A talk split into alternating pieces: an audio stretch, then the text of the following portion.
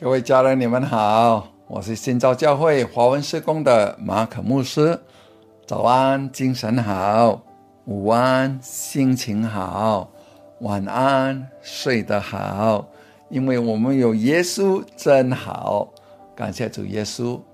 我今天想跟你们分享的题目是：只要安息，就有恩典。在路加福音第二章第四十节，孩子渐渐长大，强健起来，充满智慧，又有神的恩在他身上。这段经文说到神的恩在耶稣的身上。而在罗马书第五章第二十节记载着，罪在哪里显多，恩典就更显多。当你将这两节经文放在一起时，你可能会问：如果神的恩典在耶稣的身上，是否意味着耶稣犯罪了？不，耶稣没有犯罪。哥林多后书第五章第二十一节。神使那无罪的替我们成为罪，好叫我们在他里面成为神的义。清楚的解释了这一点。因此，对于神的恩典在耶稣的身上是如何解释呢？为何有人即使没有犯罪，也能在神的恩典中？让我们来看一看圣经中。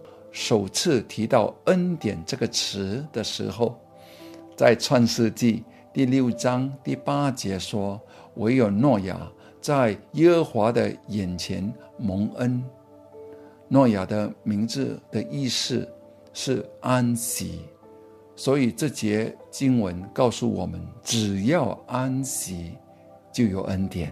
换句话说，当你安息时，你就会有恩典。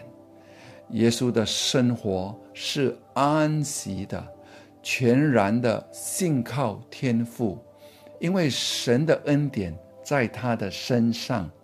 约翰福音第五章第十九节，耶稣说：“只凭着自己不能做什么，唯有看见父所做的，子才能够做。”同样的，当你安息并信靠神时，恩典就在你的身上。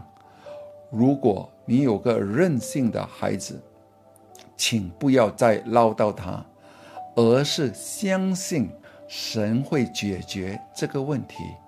我们祷告交托神说：“耶稣，我把这个孩子交在你手中，我无法控制他，但你可以。”如果你的身体持续的疼痛，同样的可以交给主说：“耶稣，这个疼痛带来的忧虑，我通通都交给你，由你来动工。”牧师，如果什么也没有发生的话，怎么办？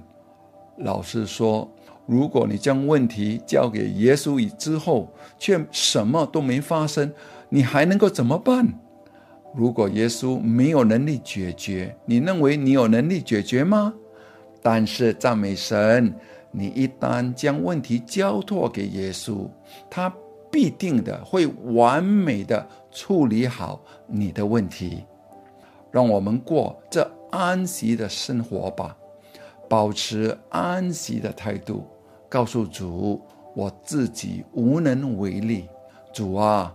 我只在你的里面安息，我信靠你，神所爱的人呐，你将要在生活中的任何环境，都会看到神的恩典在你的身上。阿门。记得，只要安息，就有恩典。你是蒙恩的上帝的儿女，就大大的祝福你。阿门。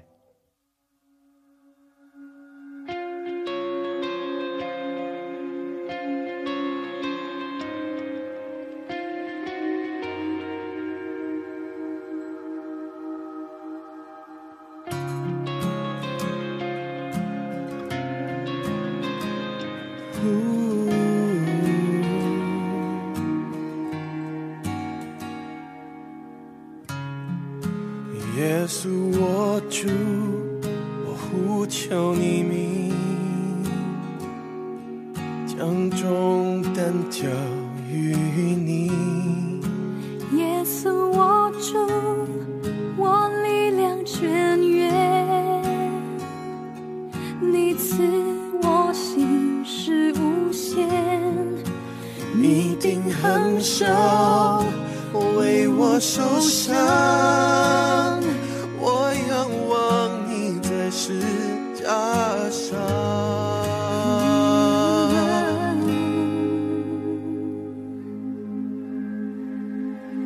你是爱，你牺牲做保障，你的爱，环绕着我，你宝血，洗净我的